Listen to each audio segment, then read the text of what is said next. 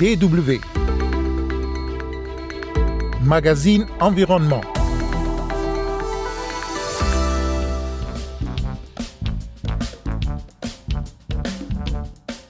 Menu, l'importance des zones humides et nous irons également à la découverte de deux startups, une kenyane qui aide les paysans à mieux résister au changement climatique et une autre au Ghana qui innove dans l'immobilier. Mesdames et messieurs, bonjour, Kosivitiasu au micro.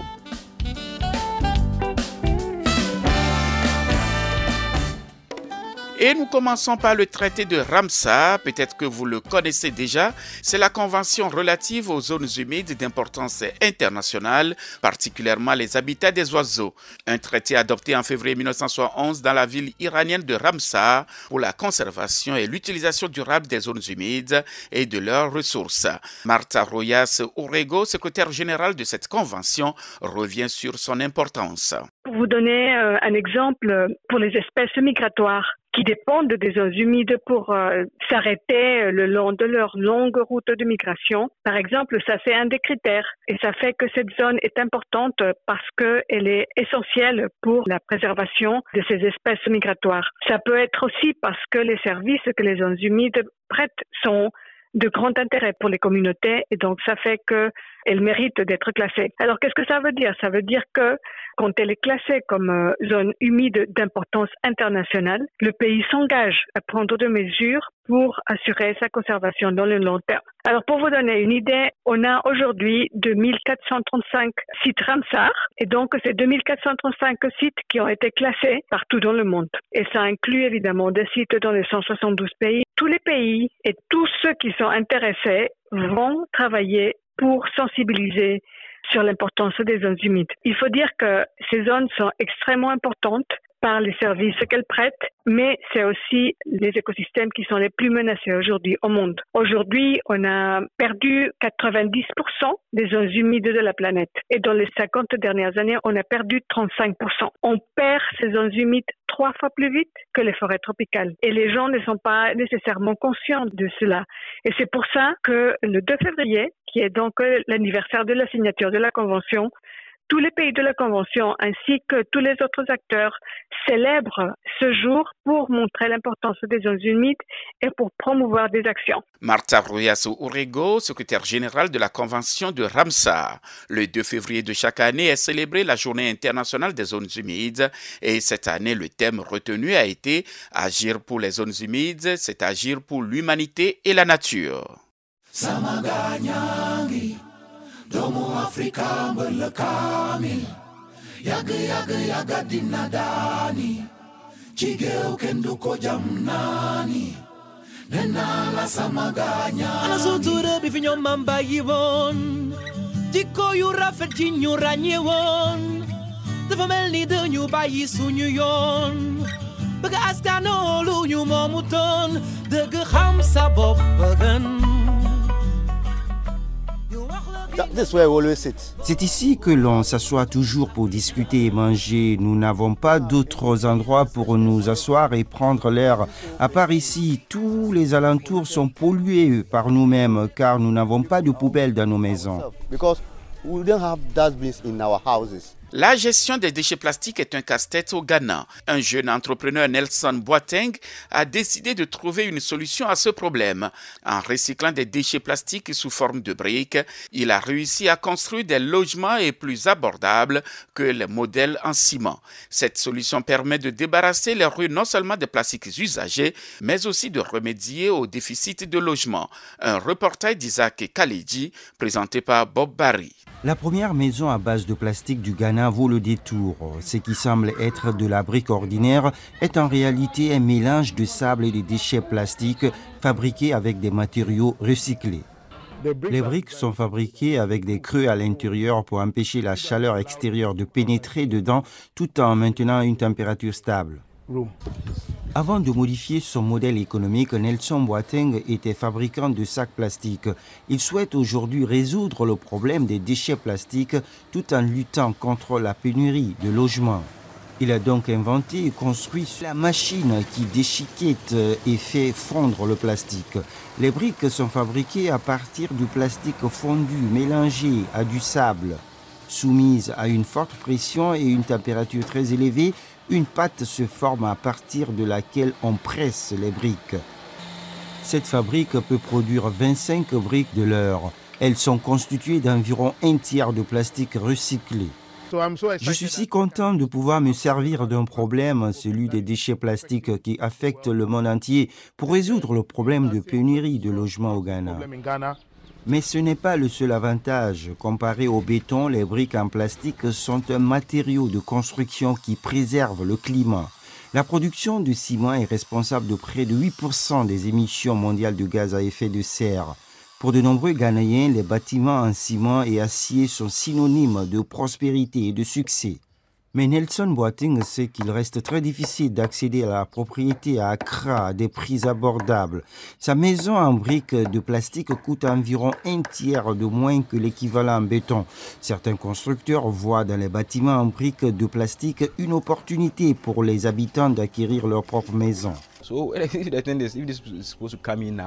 Si on a la possibilité de réduire les coûts de construction, alors il faut la saisir maintenant, au moins pour que les personnes qui ont des bas revenus aient accès à un logement. Pourquoi attendre alors que le plastique pollue déjà notre environnement? Selon la qualité du plastique, l'entreprise paye les ramasseurs de déchets jusqu'à un CD par kilo, l'équivalent de 15 centimes d'euros environ. À Accra, leurs vidéos YouTube ont permis de diffuser l'information concernant les briques en plastique. Suite à cela, on leur a commandé 20 maisons. Chaque logement nécessitait 3000 briques en plastique. Ils ont de quoi faire. Le problème, c'est que nous n'avons pas assez d'équipements et d'espace pour produire et répondre à la demande des clients. Nous en sommes encore au stade où on se débrouille pour répondre à la demande. Les gens sont séduits par nos produits parce qu'ils sont moins chers et durables. Des visites sont organisées tous les jours. Les matériaux plastiques recyclés semblent avoir le vent en poupe auprès des jeunes actifs urbains du Ghana. Nelson Boating a gagné une reconnaissance internationale pour son invention en participant aussi à l'exposition Plastic Recycling World Expo en Allemagne. DW. D'une bonne initiative à une autre, au Kenya cette fois, une start-up aide les paysans à résister au changement climatique. Elle utilise des technologies de pointe pour améliorer les rendements agricoles. Un reportage d'Edwin Kariuki et de Cornelia Borman. Chaque mois, Moses Kimani fait voler un drone au-dessus des champs de ses clients. L'Afrique a beau avoir des sols fertiles, les récoltes y sont faibles. Cette technologie est censée y remédier. La caméra du drone peut enregistrer la lumière réfléchie par les plantes sur plusieurs longueurs d'onde et capter ce que l'œil humain ne voit pas. Nous survolons les champs de très près et enregistrons des images que nous analysons ensuite pour voir si les plantes subissent un stress. Ces drones permettent de détecter un stress des cultures deux semaines avant qu'il ne soit visible à l'œil nu. Cela permet à l'agriculteur de prendre les bonnes décisions à temps et d'éviter les pertes de récolte. Moses Kimani a fondé l'entreprise Lentera Africa en 2016 avec un ami. Depuis l'an dernier, il est en contact régulier avec la GIZ, l'agence allemande de coopération internationale. Son entreprise est l'une des 12 start-up du continent à bénéficier d'un accompagnement dispensé depuis l'Allemagne dans le cadre du programme Investment Readiness. Cette initiative soutient les start-up dans leur recherche d'investisseurs. Pour l'instant, l'argent provient surtout de la vente d'engrais. La petite entreprise propose aussi des démonstrations où les clients peuvent se familiariser avec la technique. Ce capteur mesure la température et l'humidité de l'air et du sol dans différentes couches. Une application spécifique transmet ensuite gratuitement ces données au téléphone portable du client. Moses Kimani. Lantera Africa est une entreprise kenyane de technologie agricole. Nous aidons les exploitants à s'adapter au changement climatique et à améliorer leur rendement grâce à une agriculture intelligente qui s'adapte avec précision et durablement. Les données des capteurs de sol sont mises en relation avec d'autres informations, avec les prévisions météorologiques régionales et avec des images prises depuis l'espace. Car les satellites peuvent balayer rapidement de très vastes étendues. Les images proviennent de satellites Sentinel-2. Ils appartiennent au réseau européen d'observation de la Terre, Copernicus. Tous les cinq jours, les yeux du ciel livrent une nouvelle image et les spécialistes de la start-up transforment ensuite ces données en informations précieuses. Pour les agriculteurs. Par exemple, on peut suivre la croissance des semis, voir où il faut intervenir et on peut même prévoir les rendements. On peut procéder à des ajustements au niveau de l'exploitation pour sécuriser ces rendements. Nous allons regarder l'analyse de l'humidité du sol. Pour l'humidité du sol, c'est bleu quand l'humidité est bien répartie. Jaune ou vert là où l'humidité du sol est plus faible, ou rouge quand c'est tout sec. Cela nous indique donc que l'irrigation ne fonctionne pas bien à cet endroit. Ici, tout fonctionne comme il faut. Ruth Gakenia utilise l'application de l'Entera Africa depuis près d'un an.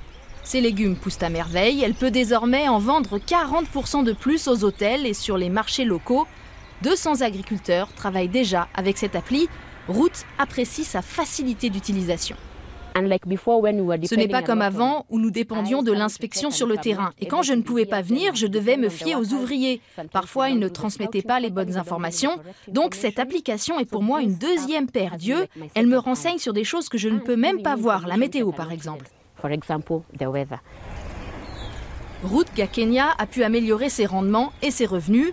Cela dit, les données que l'Antera envoie aux smartphones sont assez volumineuses la couverture trop faible des réseaux mobiles dans les zones rurales et la nécessité pour les agriculteurs d'acheter de gros volumes de données aux opérateurs de téléphonie demeurent des obstacles de taille, surtout pour les petits exploitants.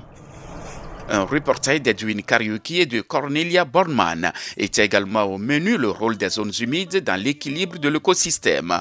Merci de nous avoir suivis. Kosivitiasu au micro et restez toujours à l'écoute de la Deutsche Welle.